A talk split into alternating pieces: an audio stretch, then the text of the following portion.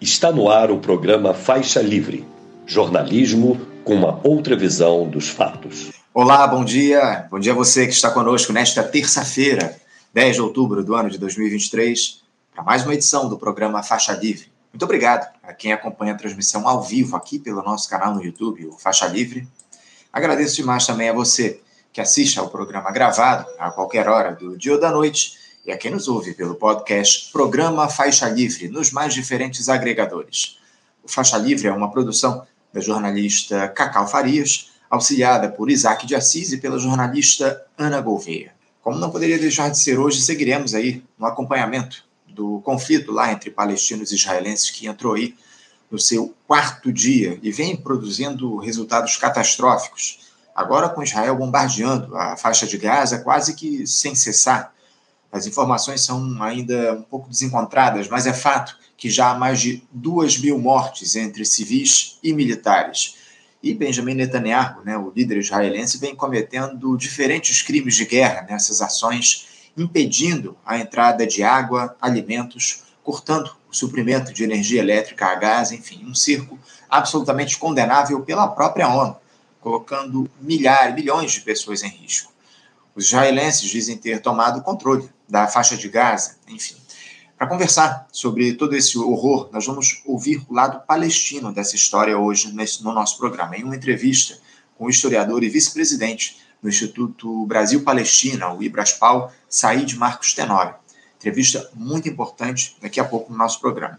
Mas antes disso, para falar sobre política nacional, eu vou abrir o programa em instantes conversando com o ex-senador e ex-governador Roberto Requião, figura que sempre aparece, que sempre está conosco aqui no Faixa Livre, ele que vai analisar a gestão do presidente Lula até aqui, os acordos construídos pelo governo, justamente por governabilidade, também vai nos dizer se a atual gestão tem dado o devido valor à Petrobras, a nossa principal estatal, que acaba de completar 70 anos, enfim, um papo sempre muito proveitoso com o Requião aqui, já já no Faixa Livre. Não sei se vocês ficaram sabendo, mas a gente teve um, um dia histórico recentemente aqui no país com a publicação pela gestão do presidente Lula daquela sentença da Corte Interamericana dos Direitos Humanos que condena o Estado brasileiro pela tortura e assassinato do jornalista Vladimir Herzog em 1975, durante o período tenebroso da ditadura civil-militar, fazendo justiça, finalmente, a um personagem icônico da nossa história. E quem vai nos dizer o que é que representa esse momento de reparação será o presidente do Instituto Vladimir Herzog, Ivo Herzog, que também é filho do jornalista. É um outro papo que não dá para perder. Encerrando a edição de hoje, eu recebo a conselheira tutelar Patrícia Félix, ela que acaba de ser reeleita como a mais votada do país. Pela segunda vez consecutiva, ela foi a mais votada. Depois de toda aquela polêmica que tivemos é, nas eleições para os conselhos tutelares Brasil afora, a influência, inclusive, de grupos evangélicos nesse pleito. Vamos querer saber da Patrícia se aqui no Rio de Janeiro o campo progressista conseguiu se impor para garantir direitos a crianças e adolescentes. Bom, é daqueles programas que vão te manter grudado aí do outro lado da tela.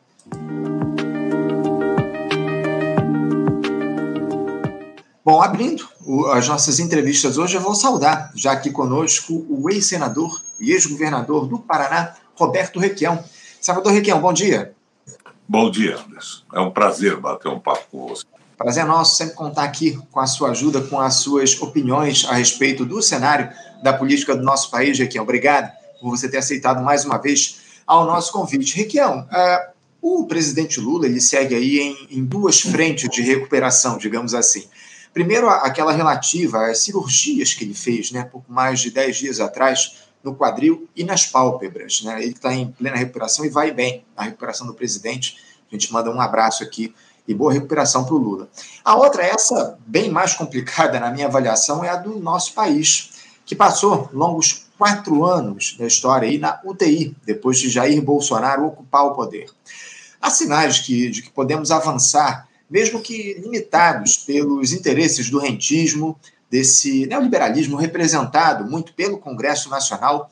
Só que o Lula, alegando a tal da governabilidade, ele se aproxima cada vez mais dessa turma, desses partidos mais fisiológicos.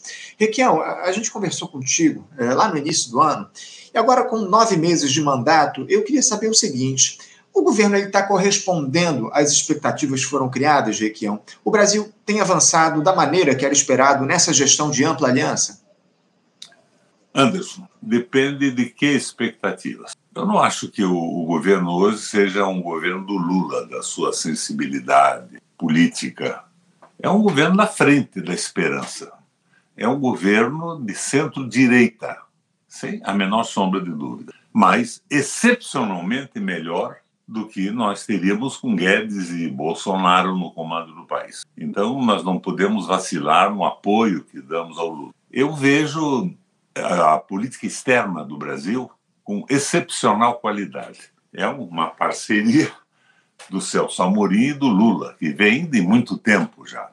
Ele tem tomado posições muito interessantes contra a hegemonia do capital no planeta Terra, apoiando, apoiando a, o fim da hegemonia do dólar, tomando posições muito claras e muito boas. Mas internamente, nós estamos vendo que aquela visão do Guedes prevalece no nosso governo do Brasil.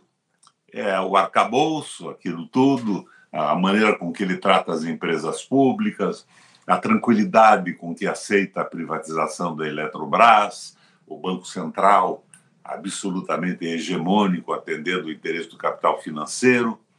Eu acho que aí não vai bem. Agora, faz uma propaganda interessante. Por exemplo, a entusiasmo fazem a propaganda do aumento do PIB. Como é que aumentou o PIB, André? O PIB aumentou por três fatores muito claros, que não tem nada a ver com a retomada do desenvolvimento do Brasil. O PIB aumentou porque nós estamos exportando óleo cru da Petrobras. Como uma volta ao passado, a época do pau-brasil, do mate, do café. É uma coisa absolutamente é, desaconselhável para o país. É um erro brutal. O PIB aumentou porque o governo aumentou os gastos, com inclusive com a sensibilidade do Lula, as políticas compensatórias aqui e ali. E o PIB aumentou porque o agronegócio, embora tenham caído os preços, os preços tenham caído, ele aumentou o volume de exportação. Isso não tem nada a ver com o desenvolvimento do Brasil. Isso não cria um emprego, não abre uma perspectiva de crescimento. E isso tudo é festejado. Eu não vejo uma medida que possa nos levar à crença de que retomaremos o desenvolvimento, o emprego com salários decentes para a população. Não, é, é a mesma política que eu vejo com o Guedes. E com toda a franqueza, você sabe que eu sou lulista. Eu, quando faço uma crítica, faço a crítica com o desejo de que o governo do Lula dê certo. Mas eu vejo que o Lula está maniatado, ele está emparedado. A impressão que eu tenho é que as ideias que norteiam o Brasil hoje são aquelas ideias do Marcos Lisboa. Lembra do Marcos Lisboa? O, o presidente do INSPER, uhum. o que escreveu A Ponte para o Futuro, que o Temer se apropriou para fazer aquela barbaridade e justificar, inclusive, o golpe. É uma política liberal. Nós estamos consolidando o liberalismo. Quem quer ah, ser liberal? Sim, sim. É, não, eu, eu, ia, eu, ia, complementar aqui, porque há quem diga que o, o Fernando Haddad é, um do, é seguidor aí do, do Marcos Lisboa, lá do INSPE, né, o Requião? Há quem diga. Agora, para mim, fica uma situação difícil. Eu sou amigo do Fernando Haddad. O Fernando Haddad é incapaz de pagar um hambúrguer com dinheiro público. Ele é um cara correto. Mas eu acho que está errada, a política está errada. Ele acredita nisso, nessa arrancada de desenvolvimento. É mais ou menos a mesma coisa que aconteceu com a Dilma. Lembra? Uhum. Eu conversava com a Dilma, ela dizia: não, é só um período, nós cedemos ao mercado, mas vamos retomar nossa política o, o próximo ano. E o que aconteceu foi que ela perdeu o mandato, não é? É uma coisa brutal. Mas quem quer ser universal, Anderson, canta a sua aldeia. Como é que está o, o, o, governo da Frente da Esperança aqui no Paraná?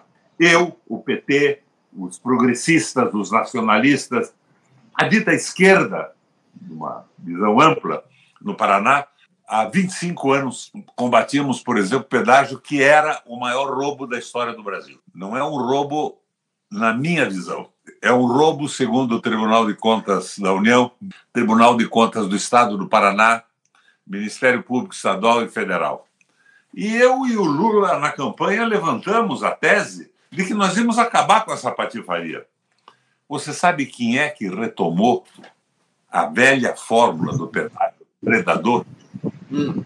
O governo federal, o Lula, o tal do ministro, filho do Renan, o estado do Paraná cedeu as suas estradas para o governo federal e o governo federal foi na bolsa e fez um primeiro leilão. Sabe quem ganhou o primeiro leilão do pedágio do Paraná, Anderson? Quem foi? Eu vou dizer para você porque você está sentado. Se estivesse de pé, você ia cair. Foi uma empresa de investimento das Ilhas Caimã, do paraíso fiscal. O que, que tem a ver uma empresa de paraíso fiscal com o pedágio do Paraná? Ela não é empreiteira, é uma empresa para ganhar dinheiro. E o mundo inteiro entende hoje que os tais paraísos fiscais é, arrecadam dinheiro roubado no mundo inteiro, inclusive no Brasil. Pois a primeira, a primeira fase do leilão, feita pelo governo federal, pelo Renanzinho, ganhou uma empresa das Ilhas Caimã. É o fim do mundo. Agora, lançaram agora o segundo, segundo lote. O segundo lote não teve concorrência, foi uma empresa só. Isso teria que ser anulado. Mas quem é que está fazendo isso? É o Ratinho aqui no Paraná? Não. É o governo nosso, é o governo do Lula. E o Lula me aparece numa entrevista, junto com o governador do estado, anunciando a licitação do pedágio na Bolsa de Valores. É uma coisa é, é impossível de entender. Mas se quer um pouco mais, dá uma olhada no PAC. Uma boa parte do PAC, talvez um terço, é para a privatização do saneamento básico no Brasil, o tal PPP. E com o PPP estão privatizando a melhor empresa de saneamento do Brasil, que é a Sanepar do Paraná. Eu digo isso na qualidade de quem foi governador. Trabalhei com ela e fizemos coisas extraordinárias. Mas não para aí. O rato vendeu e privatizou a Copel, a Companhia Paranaense de Energia Elétrica. Eu fui governador três vezes. Naquela crise de 2007 e 2009, quebrou Lehman Brothers, Estados Unidos, numa situação dificílima, a maravilha da Copel me possibilitou de manter a tarifa mais baixa do Brasil, dando condição às empresas que não demitissem trabalhadores.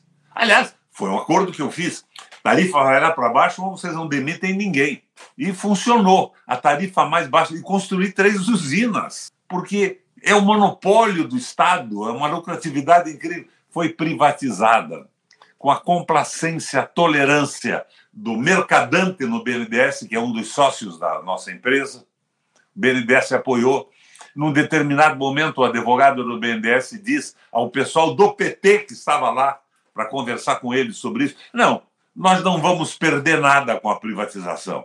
É possível isso do BNDES? Então, com a tolerância do mercadante, com a tolerância do Haddad, o Haddad e o Alexandre Silveira anteciparam a outorga de usinas, forçando a empresa a ter uma necessidade de desencaixe de dinheiro que forçava praticamente a privatização. Então, isso é absolutamente incrível. Mas quer um pouco mais, Anderson? Tem mais, Requião? Então, estão privatizando o mar no Porto de Paranaguá. Querem agora estabelecer um pedágio na entrada da Baía de Paranaguá, no Canal da Galeta. Uma coisa que poderia ser resolvida com uma draga. E eu tentei, com, no meu governo, nos meus governos, comprar uma draga e fui impedido pelo Ministério Público Federal, por todo mundo. Eles, eles queriam manter as, as dragas privadas no Brasil. Mas agora eles querem meter um pedágio. A draga nossa custaria, na época, se, se bem me recordo, não, não vou falar com precisão, 40 ou 70 milhões de reais. O tal negócio deles hoje é de 3 bilhões de reais, dando para um grupo privado o pedágio do canal da Galeta para manter uma dragagem.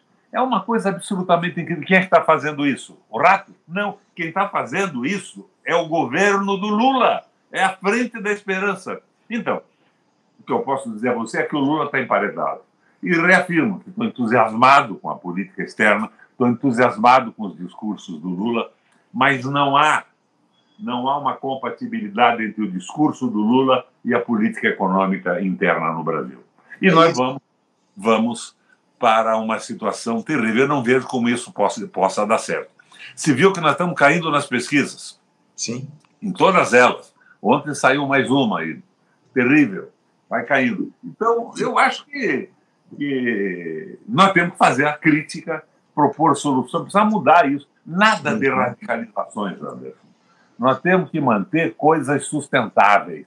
Nada de porra louquice, é, de esquerdismos inconsequentes. Mas nós não podemos ceder o Brasil aos interesses do capital financeiro e desistir do desenvolvimento e nos transformarmos numa colônia.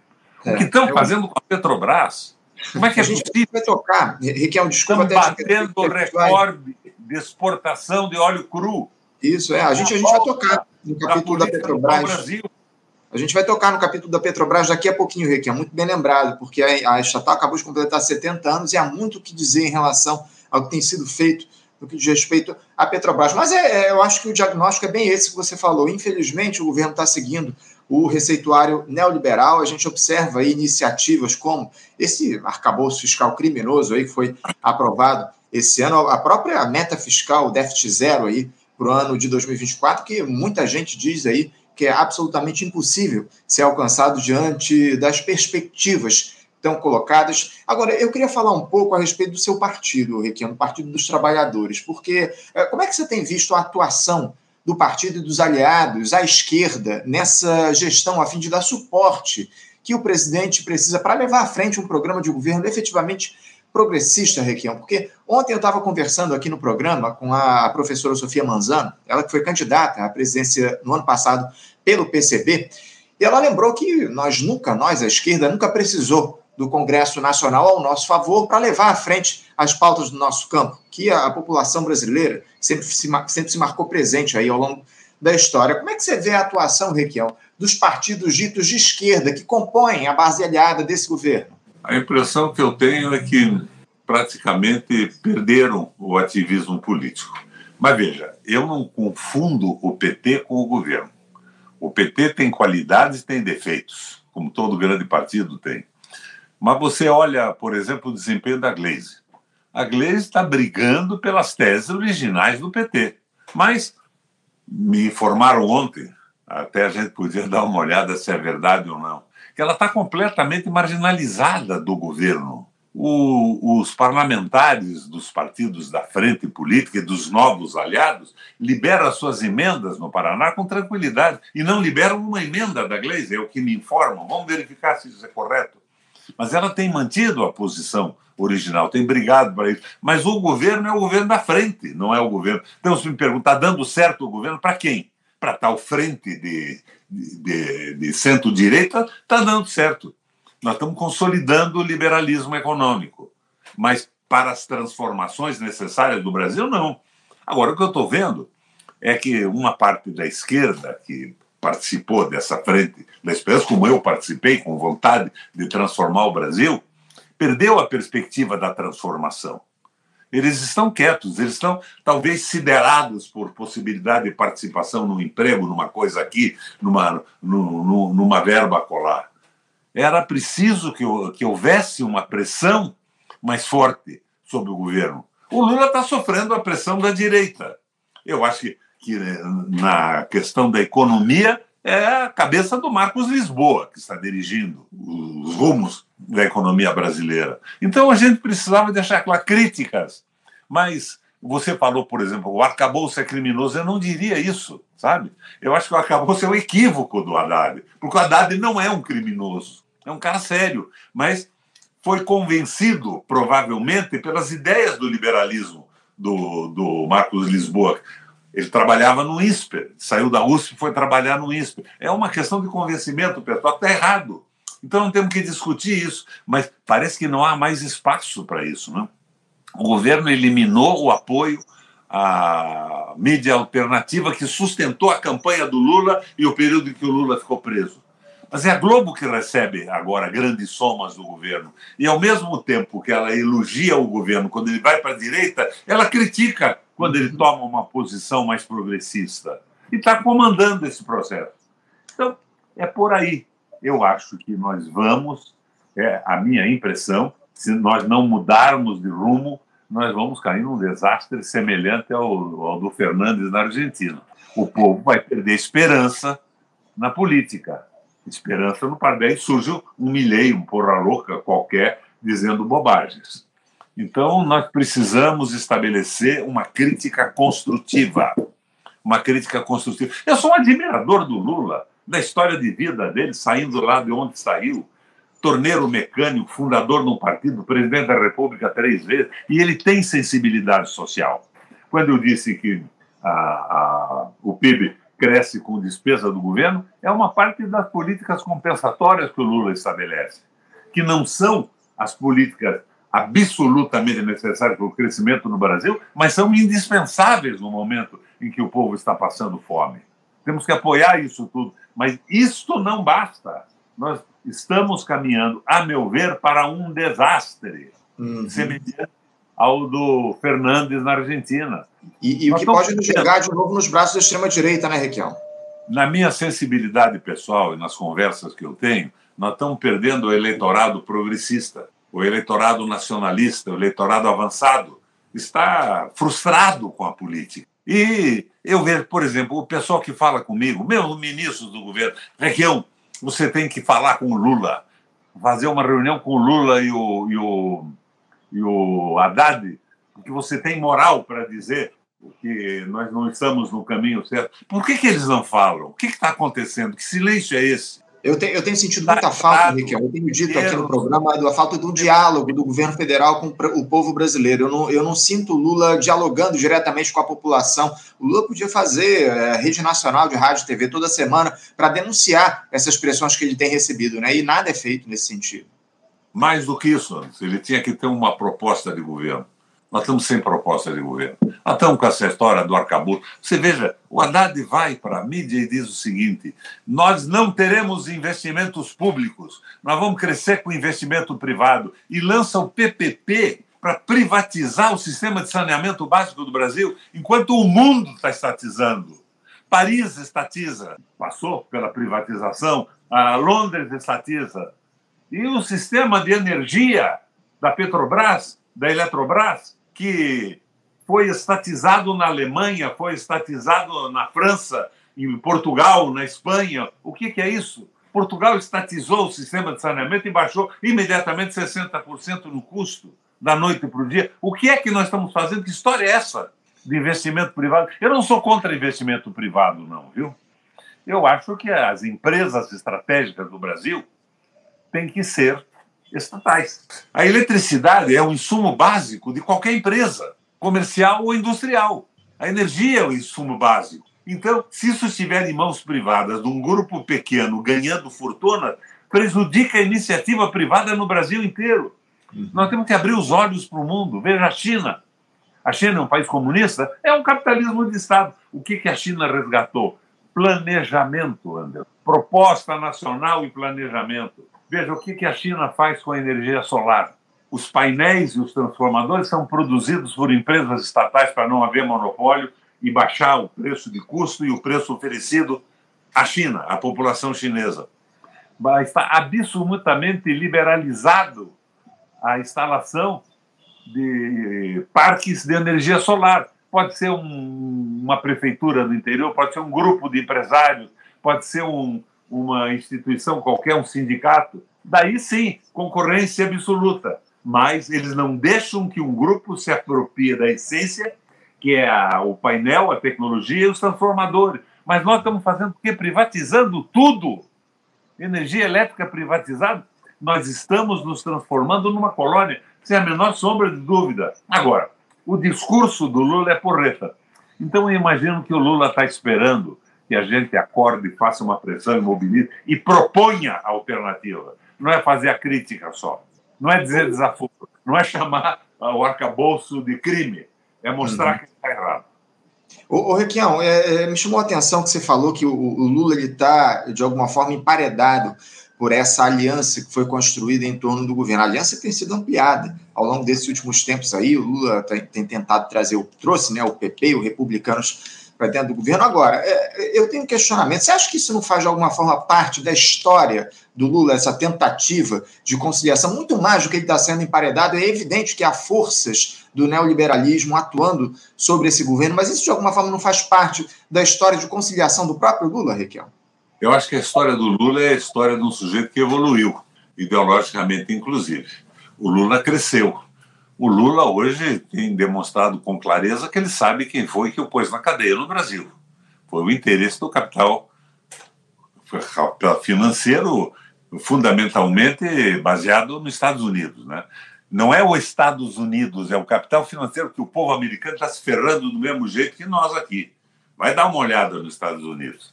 Minha filha voltou de lá outro dia, eu tenho ido ao, a miúde para lá, como vou para a China também, olhar o mundo, como é que está acontecendo. Está difícil o negócio. Pessoas retiradas de casa, morando nas praças, uma inflação brutal. Por quê? Porque o capital financeiro está comandando tudo. E foi o capital financeiro que quebrou os Estados Unidos lá atrás, né? Lucros de curto prazo, falta de investimentos em tecnologia.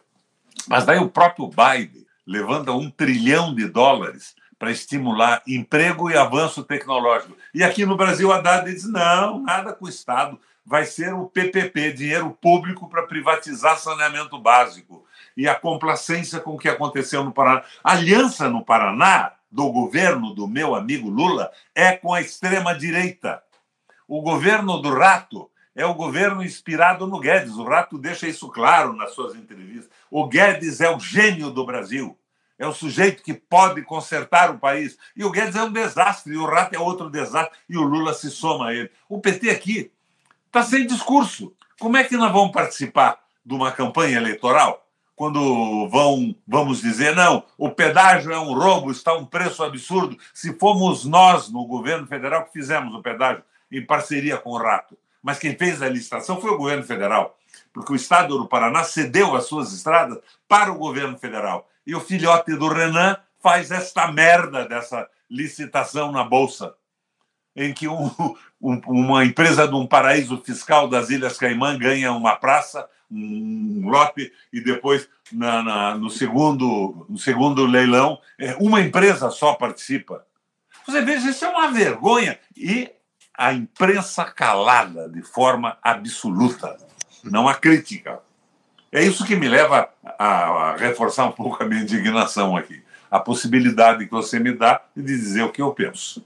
Pois é, a gente tem feito esse comentário aqui no nosso programa. Parece que essas, esses veículos ditos uh, alternativos né, do campo progressista que dialogam com a nossa lógica e, de alguma forma, uh, tentam se adequar ao discurso que o governo federal tem levado à frente, esse, esse ideário neoliberal que tomou conta do país nos últimos tempos. A gente, da, da, mídia da mídia dominante, a gente não podia esperar nada, mas da mídia alternativa a gente efetivamente esperava que essa crítica fosse feita da maneira devida. O problema, Requião, é que cada vez que a gente faz a crítica, uh, essa turma mais adesista, ela acaba considerando que a crítica ela é um, um motor aí para influenciar a atuação da extrema-direita, né, Requião?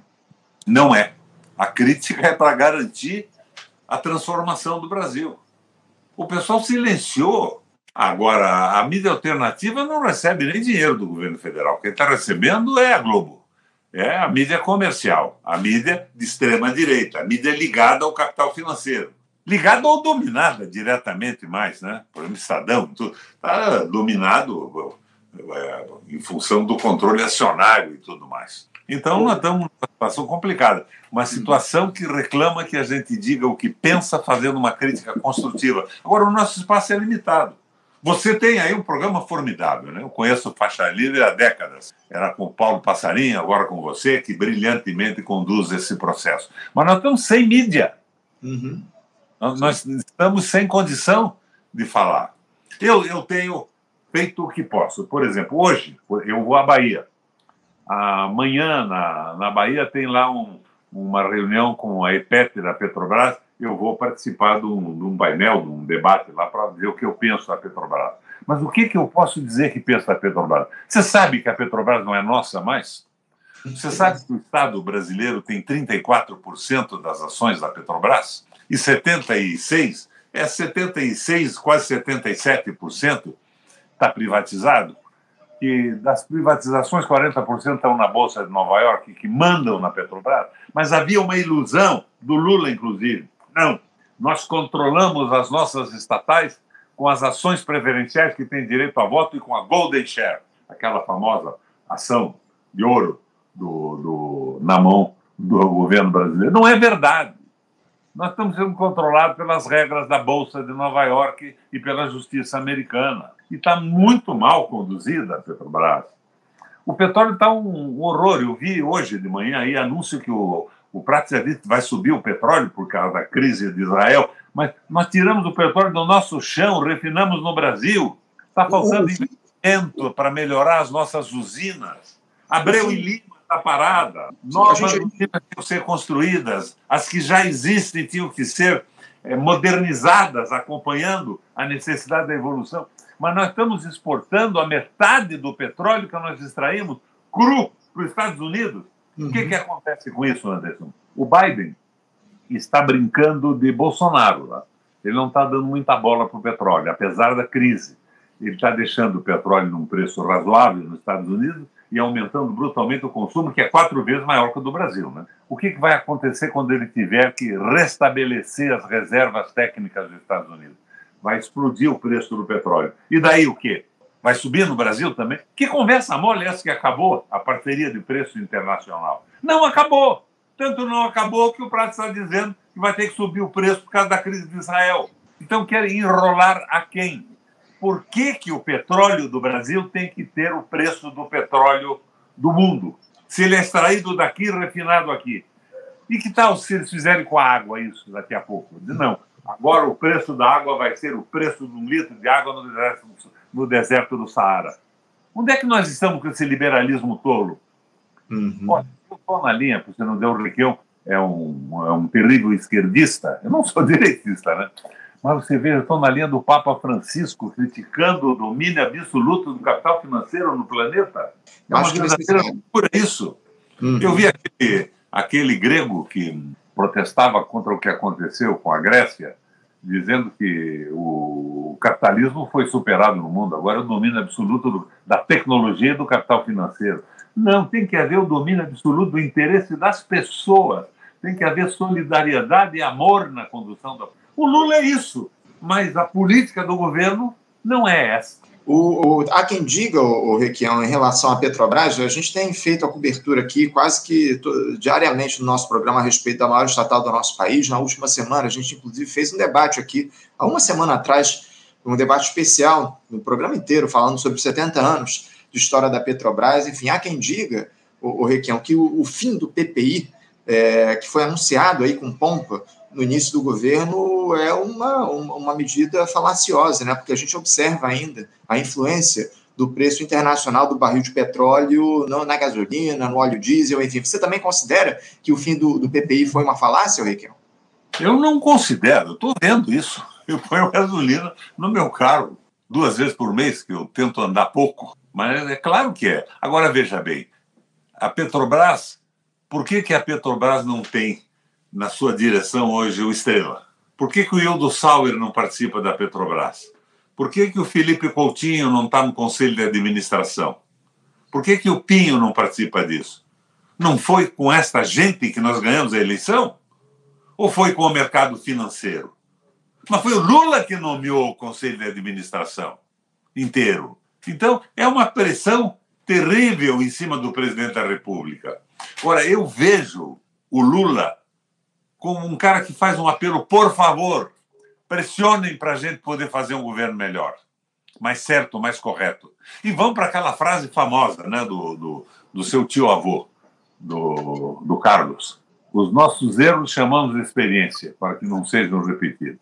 O seu tio-avô é o Carlos Marques. Requião, é, me diz uma coisa. Uh, eu tenho ouvido, inclusive, dentro do próprio PT, de que o Lula está muito incomodado aí com essa falta de atuação das esquerdas populares. Agora, o próprio Lula não podia ter uma atuação mais efetiva nesse sentido, repetindo, por exemplo, a atuação do Gustavo Petro lá na Colômbia, que tem feito discursos muito pertinentes em relação à necessidade de se avançar em relação, é, no que diz respeito às pautas progressistas. Lula não podia atuar como um verdadeiro estadista, como um político do nosso campo, é, levando ele mesmo, o próprio Lula, a, a atuação das esquerdas indo às ruas, o, o, o Não falta uma atuação mais efetiva do Lula nesse sentido?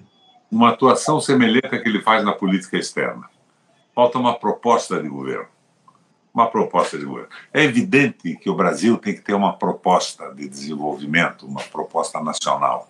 Não, não adianta também dizer, não, o, a, o BRICS, agora o Brasil está com os BRICS. Eu vi outro dia um, o Ciro falando que o BRICS é menor que o Banco do Nordeste e extraordinariamente menor que o BNDES, não é?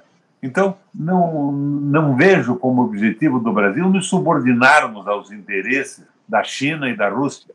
Eles têm interesses legítimos, eles defendem o seu país. A China, com mais de um bilhão e meio de habitantes, nós temos que ter um projeto nacional.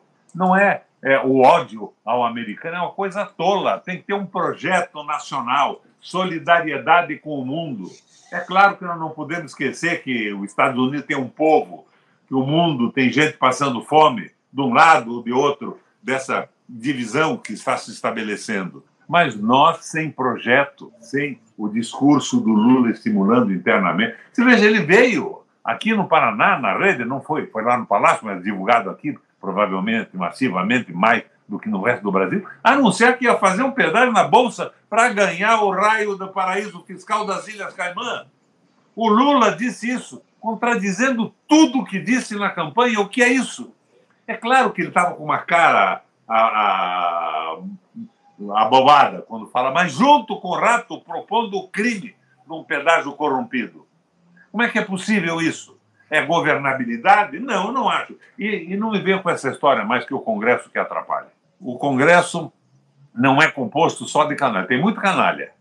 Mas eu sou gramsciano nessa, nessa linha. Ninguém se acredita um canalha, está faltando é uma proposta do governo. Agora, quando cada projetinho do governo significa a necessidade da compra de voto, nós vamos perder os nossos parlamentares também.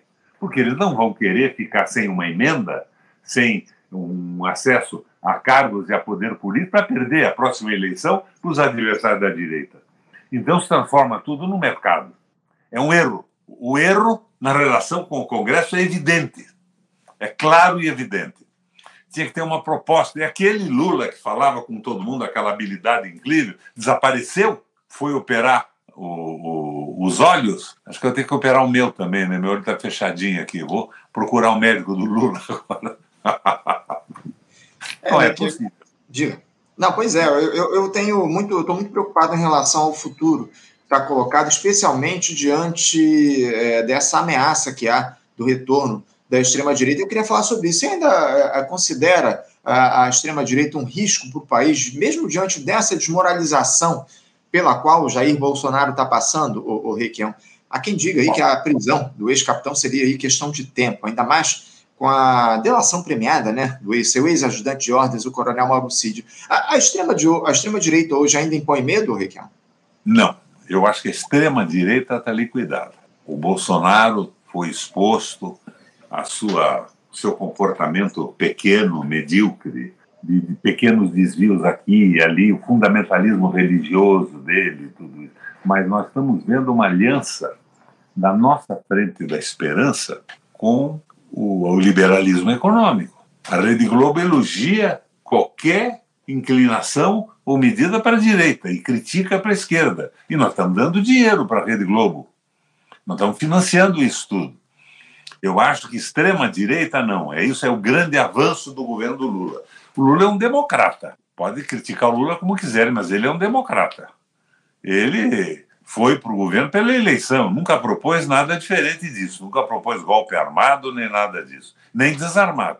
Mas, porém, todavia, contudo, ele está consolidando o liberalismo no Brasil, com um discurso de política externa bonito, rico, mas internamente nós estamos tendo uma política econômica de centro-direita. É, é, o temor que está colocado, Requião, essa, essa iniciativa aí do governo no sentido de atender aos interesses da alta burguesia aqui no nosso país. A gente tem lamentado muito, temos feito a crítica efetiva em relação a tudo isso temos enfrentado, e eu acho que, acima de tudo, Requião, além de fazer a crítica, a gente precisa atuar no sentido de fazer a convocação do povo brasileiro para atuar nesse, no sentido de pressionar o governo, acima de tudo, né, Requião? Eu estou sentindo muita falta desses partidos ditos eh, da esquerda que não se rendeu atuando eh, em relação à classe trabalhadora, né? A classe trabalhadora está muito desmobilizada, né, Requião? Você veja, o Lula é o representante da classe trabalhadora, o homem que veio lá de baixo. Veio do Nordeste, torneiro mecânico em São Paulo, e nós continuamos com a CLT demolida. São nove meses de governo, dez meses de governo, não, não houve uma medida para restabelecer o direito dos trabalhadores. Olha, e, e, e eu tranquilamente eu faço essa crítica. Por quê? Eu fui advogado trabalhista há muito tempo. Eu sei que haviam distorções na CLT, mas acabaram com ela para acabar com os direitos.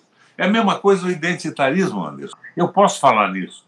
Eu sou presidente de honra do LGTB, QI, aqui no Paraná, porque eu fui governador três vezes e fui homenageado com essa presidência de honra pela prática. A prática é o critério da verdade. Você nunca me viu marchando por orgulho gay, que eu acho essas coisas absolutamente ridículas. Mas eu fui eleito por eles, presidente de honra, porque tratei as pessoas com a dignidade que qualquer pessoa merece. Então, isso é que é importante. Esse identitarismo está afundando o governo também. Eu vejo essa discussão. Precisamos de um preto no Congresso, no, no, no Supremo Tribunal Federal. Por que não 11 pretos? Por que um? Agora, eu fui o governador que, em primeiro lugar no Brasil, estabeleceu cota racial nos concursos públicos. Por quê? Porque é o start, é o início. Mas depois que o cara teve a possibilidade do início, tem um diploma de doutor, de mestre, ele vai ter que disputar em paridade com todos os outros. Que história é essa de, de, de, de, racismo no tribunal? Tem que ter um preto. Pode ter 10 pretos, 11 pretos, desde que tenham competência e uma proposta de seguir fielmente as regras do direito brasileiro, que acabar com essa bobajada toda. Você veja essa loucura da. da o, o, se abre uma pesquisa hoje dessas nacionais de boa qualidade, ah, o Brasil ainda é contra a corrupção, não é? E o Brasil está com está contra essa liberação das drogas e tudo mais. Claro que a visão liberal que a gente tem é do direito das pessoas fazerem o que quiserem, mas tem a condição objetiva do país. Quantos abortos existem no Brasil por ano? Eu vi os dados aí agora há pouco, 800 mil por ano. Se, já ouviu falar de uma mulher presa por ter feito aborto? Não, porque é impossível. 800 mil é impossível. Então, temos um problema de saúde pública aí. Mas ao lado do problema de saúde pública, nós temos a visão cristã do Brasil, das nossas igrejas, absolutamente contra isso. Então, por onde nós devíamos começar a discutir ou a operar isso? Uma grande campanha de conscientização. Você viu o que aconteceu com o cigarro? A campanha de conscientização reduziu pela metade. Se você. Você não pode transformar isso numa brincadeira, que qualquer pessoa agora pode é, produzir um, um, uma gravidez e, e fazer um aborto no dia seguinte na esquina. Tem que botar na cabeça das pessoas a responsabilidade. E a liberdade é, é, uma coisa que nós não podemos abrir mão, mas a discussão está mal feita. Qual é a diferença entre um preto, uma lésbica, um homossexual, um japonês e um italiano quando vão no mercado e pagam um preço absurdo que está custando isso? E eu vejo todo dia, não, a carne baixou o preço. Olha, eu faço o mercado aqui em casa com a minha mulher. É um verdadeiro escândalo o preço. A cada dia a coisa sobe mais e fica a propaganda que não tem contato com a realidade. A carne baixou por um problema de, de, de, mercado, a China parou de comprar em determinado momento, mas isso não é uma política industrial, uma política que mexa com a estrutura do Brasil, transformadora. Nós estamos errados e o governo está errado, errado na comunicação, mas fundamentalmente por falta de um projeto nacional. Moderado, não radical, mas não covarde a ponto de se submeter ao capital financeiro. É isso. É, foi a denúncia que a gente fez ao longo de toda a campanha eleitoral. A gente precisava de um programa de desenvolvimento nacional acima de tudo, mas infelizmente não houve aí o projeto. Colocou-se essa dicotomia, a necessidade efetiva. É, eu não, não, não abro mão disso, a necessidade de se derrotar o Jair Bolsonaro. Não dá para desconsiderar isso, que a gente tinha um momento muito grave, mas a gente precisava de um programa de governo como você traz aqui. Requião, eu infelizmente estou com meu tempo mais do que esgotado, o nosso próximo entrevistado já está nos aguardando aqui do outro lado da tela, mas é sempre uma alegria conversar contigo aqui no Faixa Livre. Espero que a gente tenha a oportunidade ainda esse ano para bater um papo aqui no programa e te agradeço demais a tua participação com a gente, tá bom, Requião? Valeu, Anderson. Obrigado pelo espaço. Eu fico satisfeitíssimo de poder dizer o que eu penso. E a minha crítica é sempre uma crítica construtiva. Eu sou admirador do Lula, mas confesso a você que não tenho admiração pela política econômica do nosso governo. É ela está equivocada e ela precisa ser modificada. Senão, o resultado vai ser trágico e indesejável. Muito bem observado. Obrigado, Requião, pelas tuas palavras, pelas tuas análises. Um abraço para você, um bom dia. Até a próxima, Requião. Até a próxima. Conversamos aqui com Roberto Requião. Roberto Requião, ex-senador e ex-governador lá do estado do Paraná, comentarista já histórico aqui no nosso Faixa Livre há muitos anos, nos auxilia aqui, comenta no nosso programa. É sempre uma alegria recebê-lo aqui no Faixa Livre. Você, ouvinte do Faixa Livre, pode ajudar a mantê-lo no ar faça sua contribuição diretamente na conta do Banco Itaú. Agência 6157. Conta corrente 99360, dígito 8. Esta conta encontra-se em nome do Sindicato dos Professores do Município do Rio de Janeiro e região, o Simpro Rio, uma das nossas entidades patrocinadoras, mas seus recursos são destinados exclusivamente para o financiamento do nosso programa. Você pode fazer sua doação de qualquer valor, utilizando também a nossa chave Pix, que é ouvinte@programafaixalivre.com.br. Sua contribuição é fundamental para a manutenção desta trincheira progressista no ar.